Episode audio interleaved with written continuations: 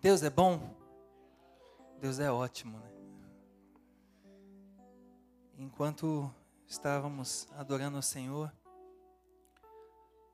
o Senhor estava falando mais fortemente ainda no meu coração algumas coisas, principalmente sobre a palavra que nós vamos compartilhar nesta noite. E principalmente porque ontem, enquanto o Lucas ministrava, é, você que não pôde estar, assista lá no YouTube, porque foi tremenda a palavra que o Senhor trouxe através da vida dele. Uma revelação, uma revelação do Espírito Santo assim que eu saí daqui e falei: "Jesus, a tua palavra é tão rica. Tem tanta coisa que a gente não percebe". E o contexto geral da palavra dele ontem foi o presente que nós poderíamos entregar a Jesus. Ele usou os, os magos que foram levar os presentes para Jesus na manjedoura. E ele falava sobre adoração. Ele falava sobre que o principal motivo deles terem ido ali foi para adorar Jesus. Eles levaram presentes físicos, levaram, mas esse não era o intuito. Era adoração. E o Senhor já estava falando comigo sobre a palavra de hoje. E ontem, enquanto ele ministrava, o Senhor falava no meu coração e o Espírito Santo falava para mim assim: Você já percebeu o tamanho do presente que eu dei por você? Que foi meu filho? Você já percebeu tudo que você tem hoje por causa do sacrifício santo e agradável de Jesus? Porque nós estávamos falando sobre o nascimento dele. Mas a obra dele começou no nascimento, terminou na morte e ressurreição. E ele foi aos céus e por causa disso nós estamos aqui. E o Senhor começou a falar comigo: Você entende a obra completa que Jesus fez por você? Por isso eu gostaria que você abrisse a palavra de Deus lá em Isaías 9. Enquanto eu estava aqui, eu estava orando ao Senhor, eu falei, Senhor, eu escrevi um monte de coisa aqui, peguei um monte de coisa. E o Senhor é expert em, tirar a gente do eixo. Eu falei, mas Senhor, não me foge muito daqui não, porque senão não dá certo. Mas é o Espírito Santo que vai falando e a gente vai seguindo. Mas enquanto eu estava ali e pensando na palavra, o Senhor foi falando mais fortemente ao meu coração várias coisas que eu não coloquei aqui. Mas eu vou falar, porque o Senhor foi ministrando. Isaías 9, nós vamos ler do versículo 1 ao 7. E diz assim: Contudo, não haverá mais escuridão para os que estavam aflitos. No passado, ele humilhou a terra de Zebulon e de Naphtali, mas no futuro honrará a Galiléia dos gentios, o caminho do mar junto ao Jordão. O povo que caminhava em trevas viu uma grande luz sobre os que viviam na terra da sombra da morte, raiou uma luz. Fizeste crescer a nação e aumentaste a sua alegria. Eles se alegram diante de ti, como os que se regozijam na colheita, como os que exultam quando dividem os bens tomados na batalha. Pois tu destruíste o jugo que os oprimia, a canga que estava sobre os seus ombros e a vara de castigo do seu opressor, como no dia da derrota de Midian. Pois toda bota de guerreiro usada em combate e toda veste revolvida em sangue serão queimadas como lenha no fogo. Porque um menino nos nasceu, um filho nos foi dado, e o governo está sobre os seus ombros. E ele será chamado Maravilhoso Conselheiro, Deus Poderoso, Pai Eterno, Príncipe da Paz. Ele estenderá o seu domínio e haverá paz sem fim sobre o trono de Davi e sobre o seu reino, estabelecido e mantido como justiça e retidão desde agora e para sempre. O zelo do Senhor dos Exércitos fará isso. Queridos, essa é uma passagem muito conhecida. E chega nessa época, todo mundo posta, né? Porque o menino nos foi dado. E desde a semana passada, Deus tem falado comigo sobre essa palavra. Eu falei ela rapidinho na oferta porque já me chamou a atenção que Isaías estava falando sobre algo que ele não viveu, ele não viu. Isaías fala: o menino nos foi dado. Ele fala sobre um presente que ele recebeu e ele começa a dizer que era maravilhoso, conselheiro, Deus forte, Pai da eternidade, príncipe da paz. Mas Isaías não conheceu Jesus. Ele recebeu aquela revelação, mas ele não conheceu Jesus. Mas ele falou de algo tão precioso que ele falou: nos foi dado. Ele falou: eu ganhei, mas eu não vou desfrutar. eu ganhei. E isso já me chamou muita atenção. Sobre nós nos celebrarmos, nos alegrarmos com muitas coisas que Deus ainda não nos entregou na nossa mão, mas a gente sabe que Ele vai nos dar. E depois disso, o Senhor foi falando comigo ainda. E quando o Senhor, o apóstolo Olivete falou comigo que eu ia ministrar hoje, eu fiquei, ah, eu vou ver o que eu vou ministrar, Natal e tal. E essa palavra não saía do meu coração. E isso estava me incomodando no sentido de, eu estou tentando encontrar uma outra palavra, mas o Senhor não quer falar outra, quer falar essa. Falei, mas o que, o Senhor quer falar? Falei, Senhor, o que o Senhor quer falar? Eu sei que essa palavra é muito rica, mas e aí? E aí o Senhor começou a ministrar no meu coração. E a primeira coisa, queridos, que eu quero trazer para a gente sobre essa palavra, é que Isaías, ele aqui estava falando sobre o estado que Israel estava vivendo naquela época. Israel estava vivendo uma opressão muito grande. Por isso que existia o profeta para estar tá exortando o povo. Eram tempos difíceis. E ele começa dizendo, coloca para mim de novo Pan, o primeiro versículo. E ele começa dizendo que aquele povo estava vivendo o quê? Em trevas, em dificuldade.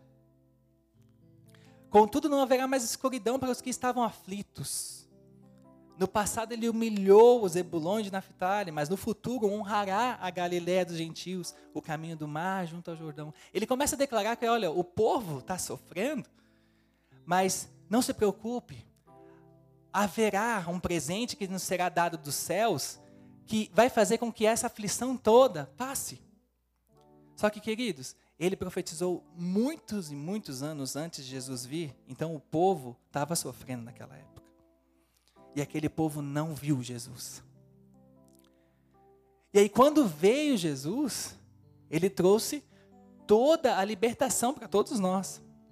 Só que o que me chamou muita atenção é que Isaías recebeu essa palavra para aquele povo naquela época que não viveu o que nós podemos viver hoje. E aí, Isaías traz essas características de Jesus. Que ele seria maravilhoso conselheiro, Deus forte, Pai da eternidade, príncipe da paz. Que Jesus seria tudo isso. E aí eu comecei a prestar atenção nessas características que Isaías declara sobre Jesus. E tudo que nós precisamos, nós encontramos em Jesus. E ele começa dizendo: maravilhoso conselheiro. Quando a gente pega o um nome maravilhoso, ele transmite o que para a gente? Uma ideia de algo grande, extraordinário. Quando você fala que é algo maravilhoso, é porque o negócio é grande, é perfeito. E aí ele junta com conselheiro. O que, que é conselheiro? É aconselhar, é dar direção. Diz que Jesus será um maravilhoso conselheiro. E aí começou a queimar dentro de mim que hoje, com Jesus, nós temos um melhor amigo que pode nos direcionar em todas as coisas. Aquele povo estava perdido porque não tinha isso. Eles tinham os profetas que falavam através do Senhor? Tinha. Mas não tinha Jesus ali, materializado, para trazer a salvação que era necessária. Porque ninguém tinha salvação antes. Todos estavam condenados à morte eterna. E o maravilhoso conselheiro é aquele que está ao nosso lado para nos direcionar em todas as coisas. Quem melhor do que Jesus para revelar ao Pai a sua vontade, bem como lançar a luz sobre nós. Aquele que foi 100% homem, mas 100% Deus nessa terra. Só Jesus. Por isso que Isaías declarava isso, que Jesus seria o maravilhoso conselheiro. É aquele que está conosco o tempo todo. Jesus revelou a vontade do Pai, nos mostrando então o caminho que nós deveríamos seguir o conselho que ele nos dá era que nós teríamos que seguir um caminho só. Qual que era esse caminho? Ele mesmo. João 14, 6 nos diz isso.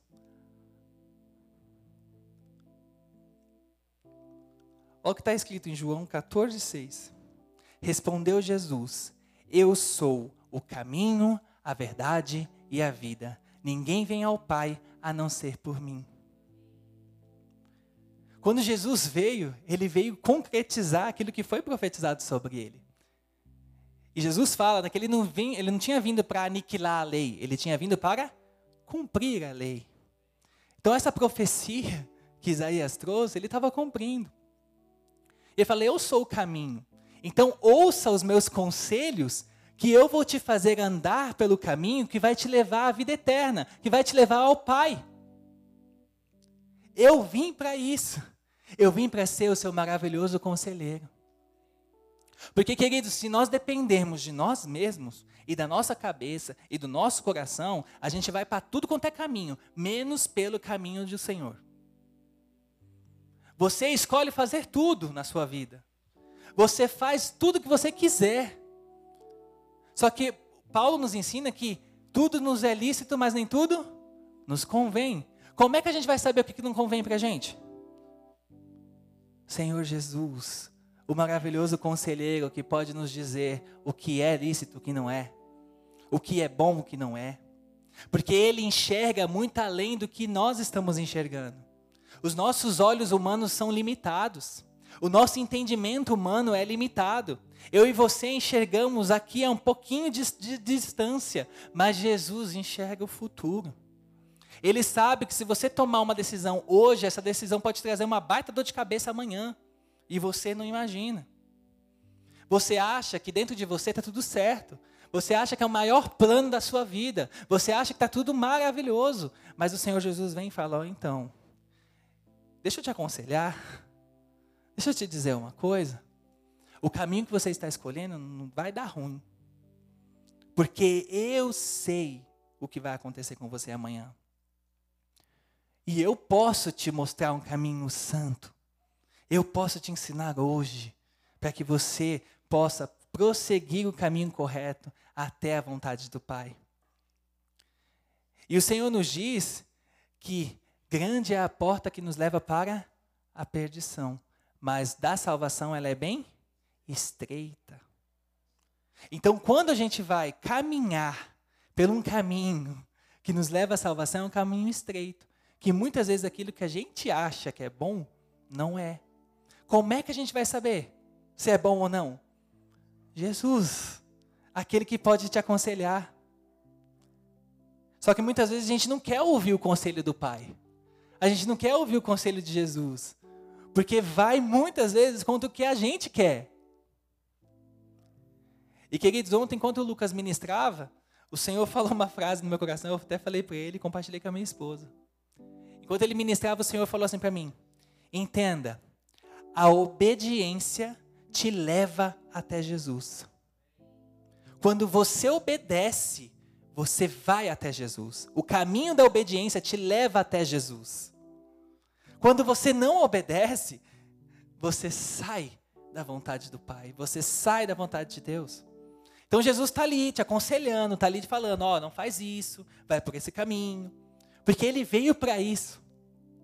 Ele veio para que todo aquele que nele cresce não perecesse, mas tivesse vida eterna. Não adianta só nós crermos. Quando você crê, você acata tudo aquilo que ele te ensina. Não tem como você só dizer, eu acredito no Senhor, e ele está te falando, oh, o caminho é esse, você, não, mas eu quero viver desse jeito. Não tem como. Você tem que ouvir a voz de Deus, ouvir a voz de Jesus te ensinando, te aconselhando no seu caminhar, te dizendo: vai por aqui, vem por aqui, o seu caminho eu vou te levar e você vai conquistar tudo aquilo que eu tenho para você. E aí ele começa te aconselhando e você vai abrindo teu coração para os conselhos do Senhor. Por isso que ele é o maravilhoso conselheiro. Jesus veio para ser aquele que nos ensina e aconselha ao longo do ministério de Jesus, ele deu vários ensinamentos muito importantes e mostrou o caminho para uma vida com Deus. Jesus é o nosso grande conselheiro que guia a vida de todos que creem nele. Quando você vê o ensinamento de Jesus, ele tem ensinamento para toda e qualquer situação. Toda e qualquer situação. Ele te ensina. A questão é: nós queremos ouvir o conselho dele? É como o, a frase popular, né? Se conselho fosse bom, não seria dado, seria vendido, né? Como diz. Mas tudo do Senhor, Ele não está vendendo conselho, Ele está te dando. Ele só fala: me ouve, me ouve, que eu vou garantir que você não tropece. Porque você por si só, você vai tropeçar. Você não é um super-homem, você não é uma super-mulher. Mas eu sou o grande eu sou e eu posso te ensinar. Eu vim para que você tivesse vida e vida em abundância. E essa vida é aqui na terra, não é no céu, porque no céu já vai ser abundante. Só que você só vai garantir isso se você viver a vontade de Deus. Como é que vive a vontade de Deus se não buscar o conselho do Senhor?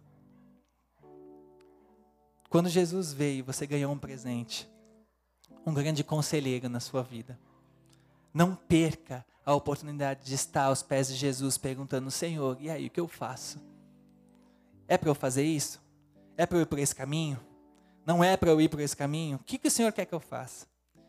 E aí, Ele vai te fortalecer e vai te ensinar.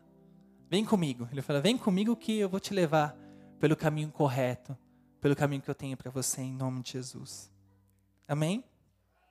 Depois Isaías declara que Ele é o Deus poderoso.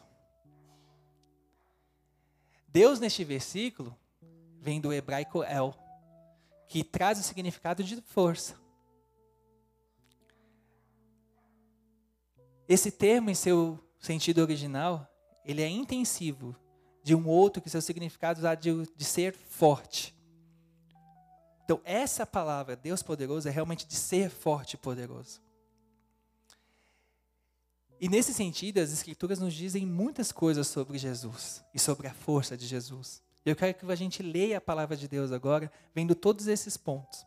O primeiro é: Ele tem todo o poder no céu e na terra. Mateus 28, 18 diz isso para a gente. Olha o que está escrito. Então Jesus aproximou-se deles e disse: Foi-me dada toda a autoridade nos céus e na terra. Jesus manda em tudo e em todos. Até o inferno obedece ao Senhor Jesus. Por intermédio dele, todas as coisas vieram à existência e é também por ele que são mantidas. João 1, 3 diz isso. Todas as coisas foram feitas por intermédio dele. Sem ele, nada do que existe teria sido feito. Tudo subsiste em Jesus. Ele estava lá no princípio de tudo. No princípio era o Verbo, e o Verbo era Deus. E o Verbo estava com Deus. Ele tem as chaves da morte e do inferno nas mãos dele. Apocalipse 1,18 diz isso para a gente. Sou aquele que vive, estive morto, mas agora estou vivo para todo sempre, e tenho as chaves da morte e do Hades. Jesus tem a chave do inferno nas mãos. Satanás não tem nem a chave da casa dele mais. Quando Jesus morreu e ressuscitou, ele tomou as chaves das mãos de Satanás. Sua morte aniquilou o império da morte. Isto é, o próprio diabo. Hebreus 2,14 diz isso. Portanto, visto que os filhos são pessoas de carne e sangue, ele também participou dessa condição humana, para que por sua morte derrotasse aquele que tem o poder da morte, isto é, o diabo. A morte de Jesus acabou com isso. Se manifestou para desfazer as obras do diabo. 1 João 3,8 diz isso. Aquele que pratica o pecado é do diabo, porque o diabo vem pecando desde o princípio. Para isso, o Filho de Deus se manifestou para destruir as obras do diabo. Olha a força que Deus tem. Olha a força que Jesus tem. Por isso que ele é Deus poderoso, Deus forte. Despojou as autoridades e poderes malignos, fazendo deles um espetáculo público, triunfando sobre eles lá na cruz. Colossenses 2,15 diz isso. Olha isso. E tendo despojado os poderes e as autoridades, fez deles um espetáculo público, triunfando sobre eles na cruz. O que está querendo dizer? Que Jesus, quando morreu e ressuscitou, ele fez o inferno passar vergonha. Ele fez o diabo passar vergonha. Por isso que se tornou um grande espetáculo público. Foi impossível que a morte o retivesse, e rompendo os laços destas, Deus o ressuscitou. Mateus 28, 5 e 6. O anjo disse às mulheres: Não tenham medo, sei que vocês estão procurando Jesus que foi crucificado. Ele não está aqui, ressuscitou como tinha dito. Venham ver o lugar onde ele jazia. Ele morreu, ressuscitou, nem a morte o segurou. Ele é poderoso não é? Deus forte, Deus poderoso. Foi exaltado soberanamente por Deus. Filipenses 2, 9 a 11. Por isso Deus o exaltou, a mais alta posição, lhe deu o um nome que está acima de todo nome, para que ao nome de Jesus se dobre todo o joelho, nos céus, na terra e debaixo da terra, e toda língua confesse que Jesus Cristo é o Senhor, para a glória de Deus Pai. Um dia ele irá aniquilar a morte por inteiro. 1 Coríntios 15 e 26. O, un, o último inimigo a ser destruído é a morte. Jesus vai aniquilar, já não vai existir mais morte. Tudo isso Jesus vai fazer ainda. Ele ainda não fez. Isso é futuro. Reinará até que todos os inimigos sejam colocados debaixo de seus pés. Hebreus 1, 3. 10, 13. Isso, 10, 13. Daí em diante, ele está esperando até que os seus inimigos sejam como estrado dos seus pés. Os inimigos estarão debaixo dos pés do Senhor. Isso mostra o quanto ele é poderoso. Para ele nada é impossível, como está escrito lá em Lucas 1:37. Sendo assim, ele pode transformar a sua vida e a sua história hoje em nome de Jesus. Não existe nada impossível, querido. E o que o Senhor começou a falar comigo, quando nós temos o Senhor Jesus como maravilhoso conselheiro, ele é todo poderoso para transformar a nossa vida para transformar aquilo que a gente está vivendo, as dores, as lutas, as adversidades. O Senhor pode fazer isso, desde que nós venhamos a querer que Ele faça. Que eu e você deixe Ele trabalhar nas nossas vidas. Que nós possamos dizer que nem os salmistas, lá em Salmos 27 ele diz: Alguns povos confiam em carros de guerra, outros em cavalos mas nós confiamos no nome do Senhor, nosso Deus. E quando nós declaramos que confiamos, confiar não é só você declarar da boca para fora. É realmente viver a sua vida de acordo com o que o Senhor tem para você. Hoje, muitos falam, eu confio, eu deixo o Senhor cuidar. Mas quando o Senhor vai dar um conselho e fala, faz assim, a pessoa cai fora. Como é que possamos, podemos viver a boa vontade de Deus se nós não deixarmos o Espírito Santo de Deus falar conosco e transformar a nossa vida. E Ele é fiel, e Ele é poderoso para fazer. Não existe nada impossível para o Senhor. Sabe aquela situação que você está vivendo, que você olha assim e fala: Senhor, isso aqui é muito difícil, é muito complicado, eu acho que não vai dar. Aí o Senhor fala: Eu sou o Deus Todo-Poderoso. Eu faço as coisas acontecer. Você só precisa tão somente confiar em mim e saber que eu sou Deus e não existe outro Deus igual a mim. Não existe. A nossa mente é que nos faz querer pensar que existe. A nossa mente é que nos faz querer pensar que não há jeito, que o Senhor não consegue. Somos nós que limitamos o poder de Deus, não Ele que é limitado. Você limita o poder de Deus na sua vida. Não é que ele seja limitado. Você é que diz para ele: você pode fazer até aqui, Senhor. E ele pode fazer infinitamente mais, mas você fala: eu vou com o Senhor até aqui. Daqui para frente, não mexe. Daqui para frente, Senhor, não mexe, porque dói. Senhor, daqui para frente não muda, porque dói. Senhor, daqui para frente, não mexe aqui nessa parte da minha vida, porque ainda há algo que dói muito dentro de mim, Senhor. É nós que estamos limitando o poder de Deus. Não é Ele que é limitado. Que hoje você deixe entrar no teu coração que Ele quer fazer infinitamente mais aquilo que você pensa, sonha ou imagina dentro de você. Ele quer transformar a sua vida para que você viva um 2023 totalmente novo. Porque senão você vai viver um ciclo. Você sai de um ano, entra no outro e continua a mesma coisa. Por quê? Porque você ainda não entendeu quem é Jesus na sua vida. Porque você ainda não entendeu que Ele está aqui pronto para realizar muito mais do que você pensa, do que você sonha, do que você imagina. Se você não deixar hoje, você ainda tem uma semana até nascer do novo ano. E como nós temos recebido, o ano não acabou. O que ele tem para fazer, ele ainda pode fazer, se você permitir. Ele pode fazer coisas grandes na sua vida. Ele pode transformar a sua vida. Então permita com que o Espírito Santo de Deus trabalhe dentro de você. Porque Ele é poderoso. Você que está limitando o poder dele. Não limite o poder de Deus na sua vida. Não coloque limites para Ele.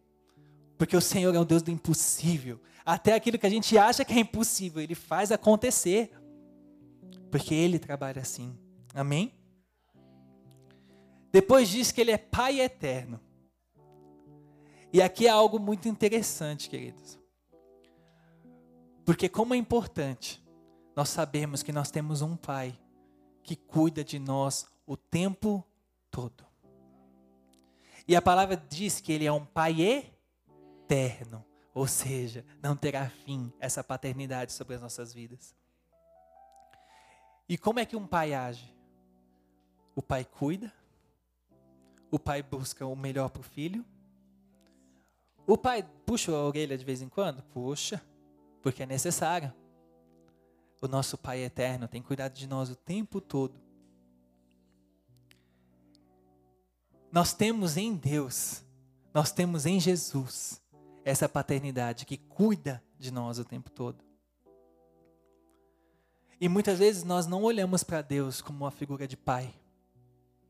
Um pai que nos ama, um pai que cuida, e você vê que ele nos ama tanto que o versículo de João 3,16 diz o quê? Porque Deus amou o mundo de tal maneira que deu seu Filho unigênito. Ali, queridos, era um pai entregando seu filho. E através desse sacrifício, Jesus deixou de ser filho único para se tornar o primogênito. Primogênito de muitos. Eu e você hoje podemos ser chamados filhos de Deus, porque Jesus se entregou por nós. E hoje nós somos herdeiros e co-herdeiros com Cristo. Romanos 8,17 diz isso para a gente. Se somos filhos, então somos herdeiros. Herdeiros de Deus e co-herdeiros com Cristo. Se de fato participamos dos seus sofrimentos, para que também participemos da sua glória. Você é considerado filho de Deus hoje, porque Jesus se entregou por você. E aí, Deus, em Sua infinita misericórdia, te adota como filho. E isso fala muito fortemente aos nossos corações, querido. Quando a gente entende que Deus é Pai. Deus não está longe.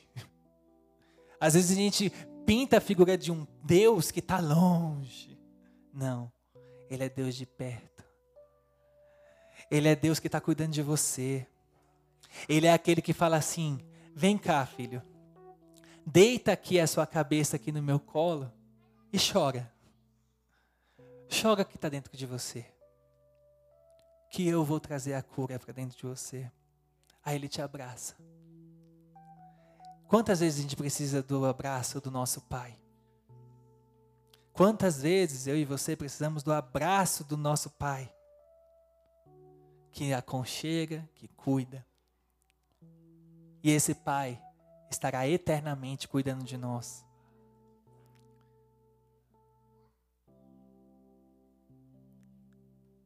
E por último, Isaías declara que ele é príncipe da paz.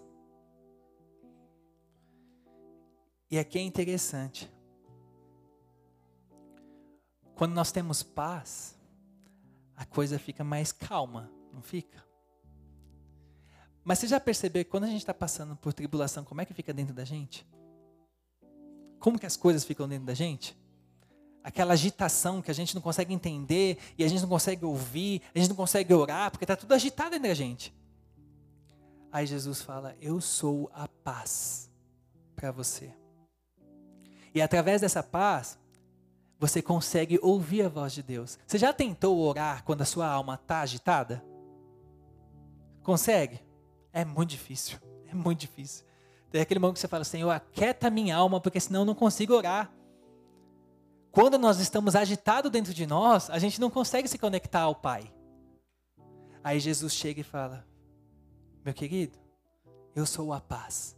Deixa eu colocar paz dentro de você para te conectar com Deus, para te conectar com o nosso Pai, para você poder ouvir o que Ele tem para você. Acalma, aquieta, fica quietinho. Acalma a tempestade dentro de você. Deixa eu acalmar dentro de você.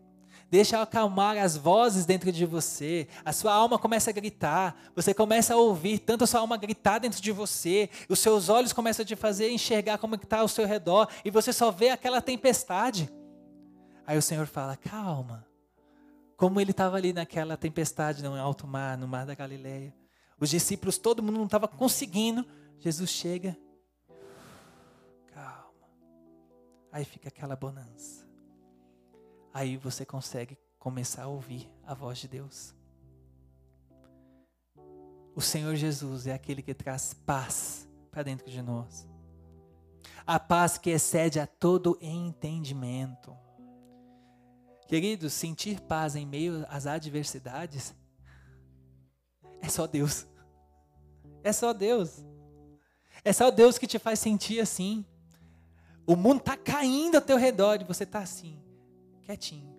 Fala, ah, não está tá insensível? Não. É saber que meu Pai está cuidando de todas as coisas. O meu Deus está cuidando de todas as coisas. Eu posso não estar enxergando agora.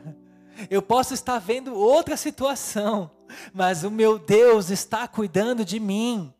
O meu Deus está cuidando da minha casa. O meu Deus está cuidando do meu futuro.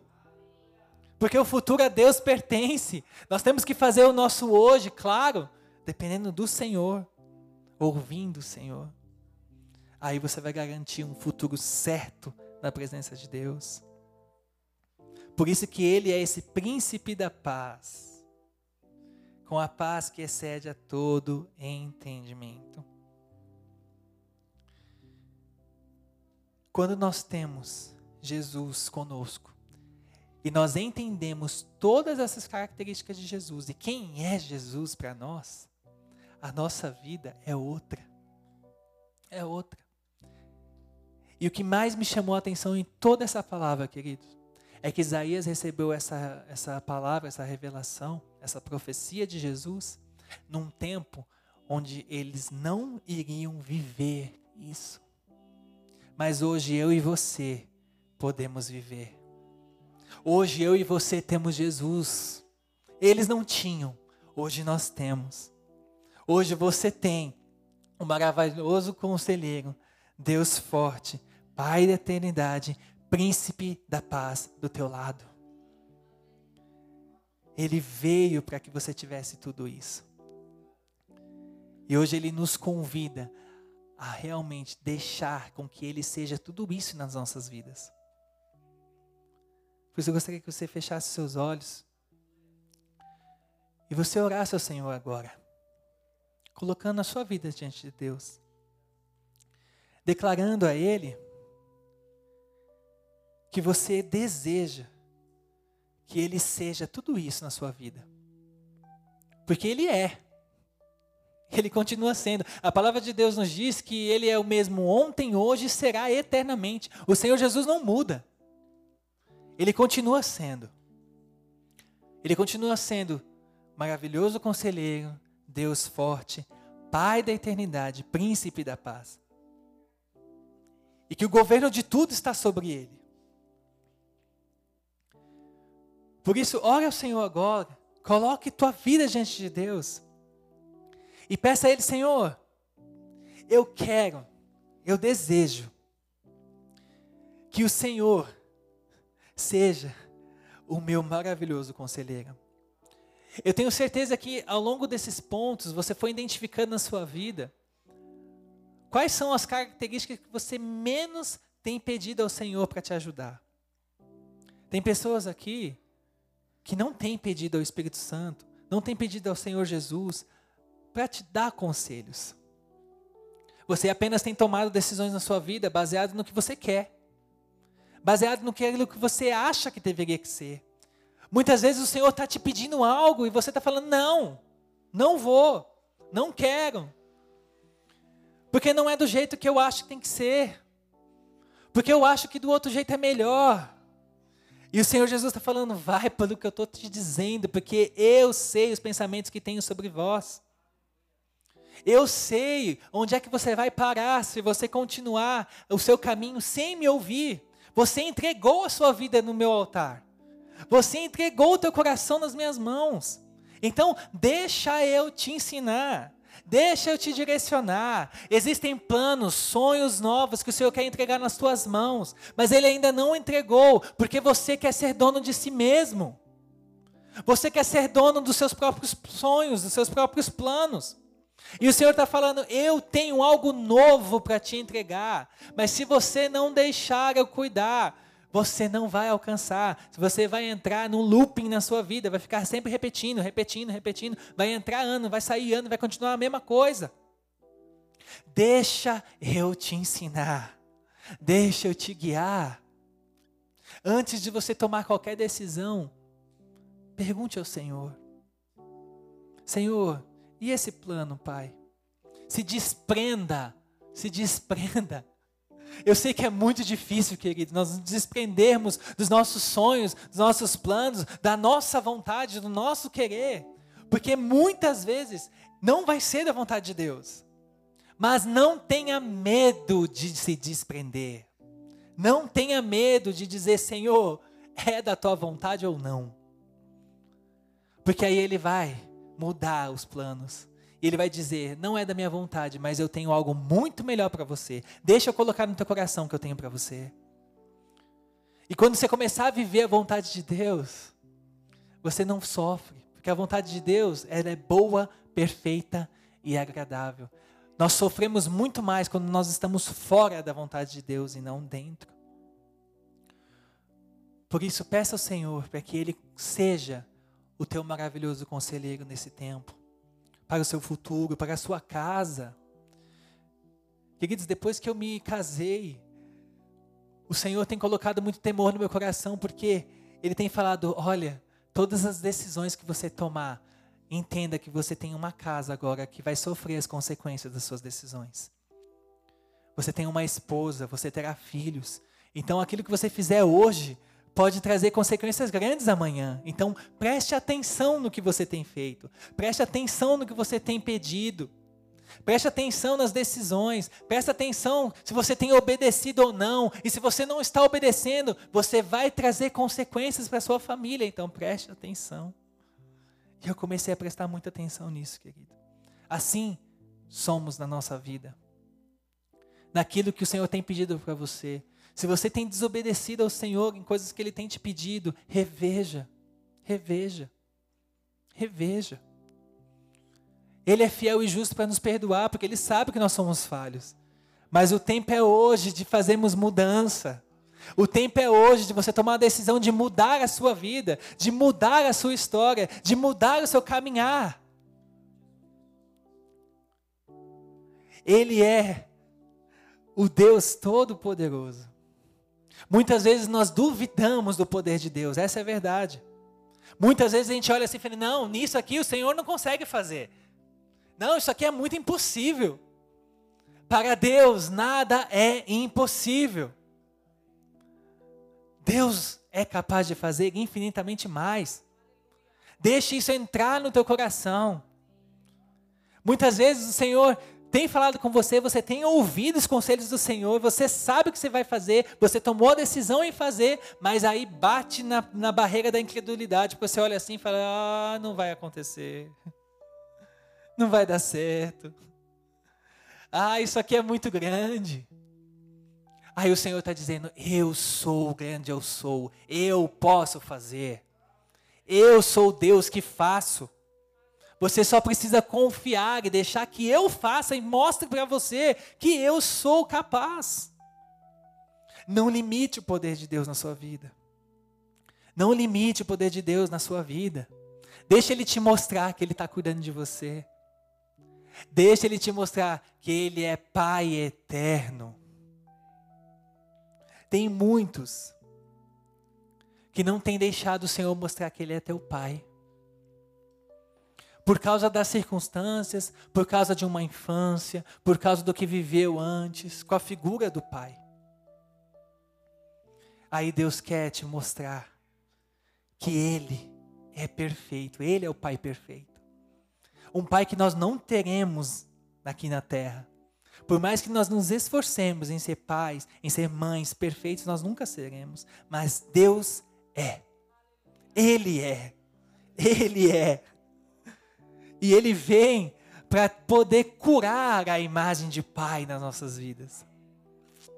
Ele vem para te dizer: olha, seu pai humano, sua mãe humana, não foi boa, mas eu sou. Eu cuido de você. Eu cuido de você. Eu cuido de você. Eu cuido de você o tempo todo. Eu cuido, eu saro as tuas feridas. Eu saro as feridas do teu coração que foram provocados pelos seus pais. Eu que saro o teu coração. Eu que transformo o teu coração. Eu te mostro que eu sou Deus. Eu te mostro que eu sou o Pai. Deixa o Senhor te mostrar que Ele é teu Pai. Aceite Ele como teu Pai, como teu Pai perfeito que sabe tudo o que você precisa, que sabe tudo que precisa ser transformado dentro de você, que sabe tudo que, que você precisa ser curado, transformado. Deixa Ele ser seu Pai. Tem muitos que ouvem o conselho do Espírito Santo, ouvem o conselho de Deus, crê que Ele é todo-poderoso, mas quando chega na figura do Pai, é tão machucado que fala: Não, Deus é Deus, Ele não é meu Pai. Mas quando nós enxergamos Deus como Pai, a coisa muda. A coisa muda. Ele nos transforma de uma forma poderosa. Tem coisas que você vai começar a liberar na sua vida a partir do momento que você deixar Deus ser seu Pai. Tem coisa que está barrado, está preso por causa disso. Mas quando você deixar o Espírito Santo de Deus tratar dentro de você e deixar Deus ser seu pai, a coisa muda. Então deixe ele ser seu pai. E deixe o Senhor trazer a paz dentro de você. A paz que excede a todo entendimento. Às vezes você tem tudo, mas vive tanta tribulação.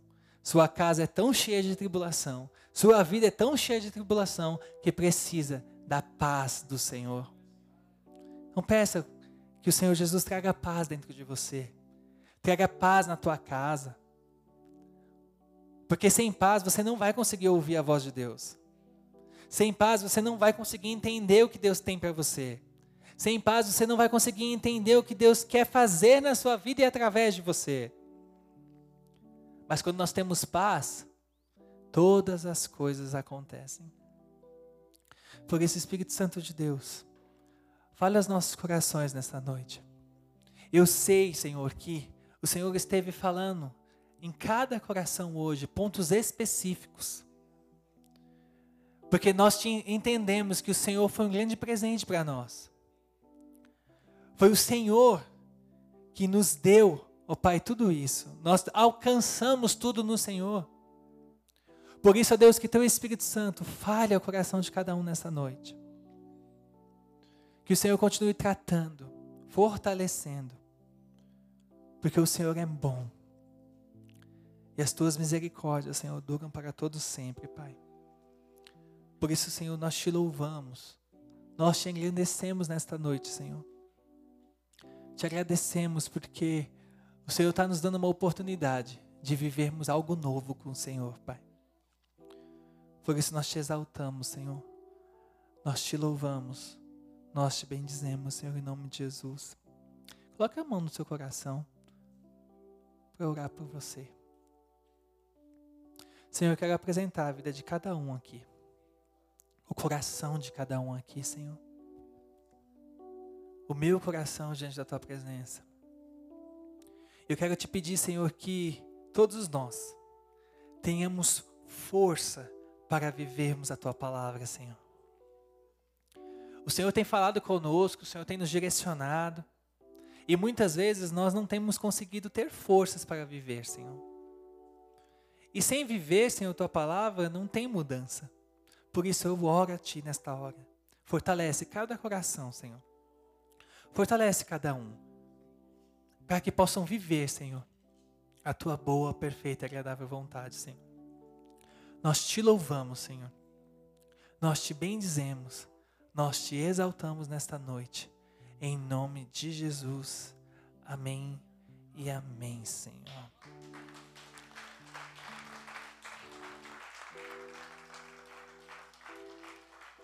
Amém, queridos? E me chama muita atenção, continua sendo, que Isaías recebeu tudo isso sem ter conhecido Jesus, sem ter visto essa promessa acontecer. E nós hoje temos a oportunidade de estarmos com Jesus o tempo todo. Só não está quem não quer, mas hoje ele está acessível a todos nós.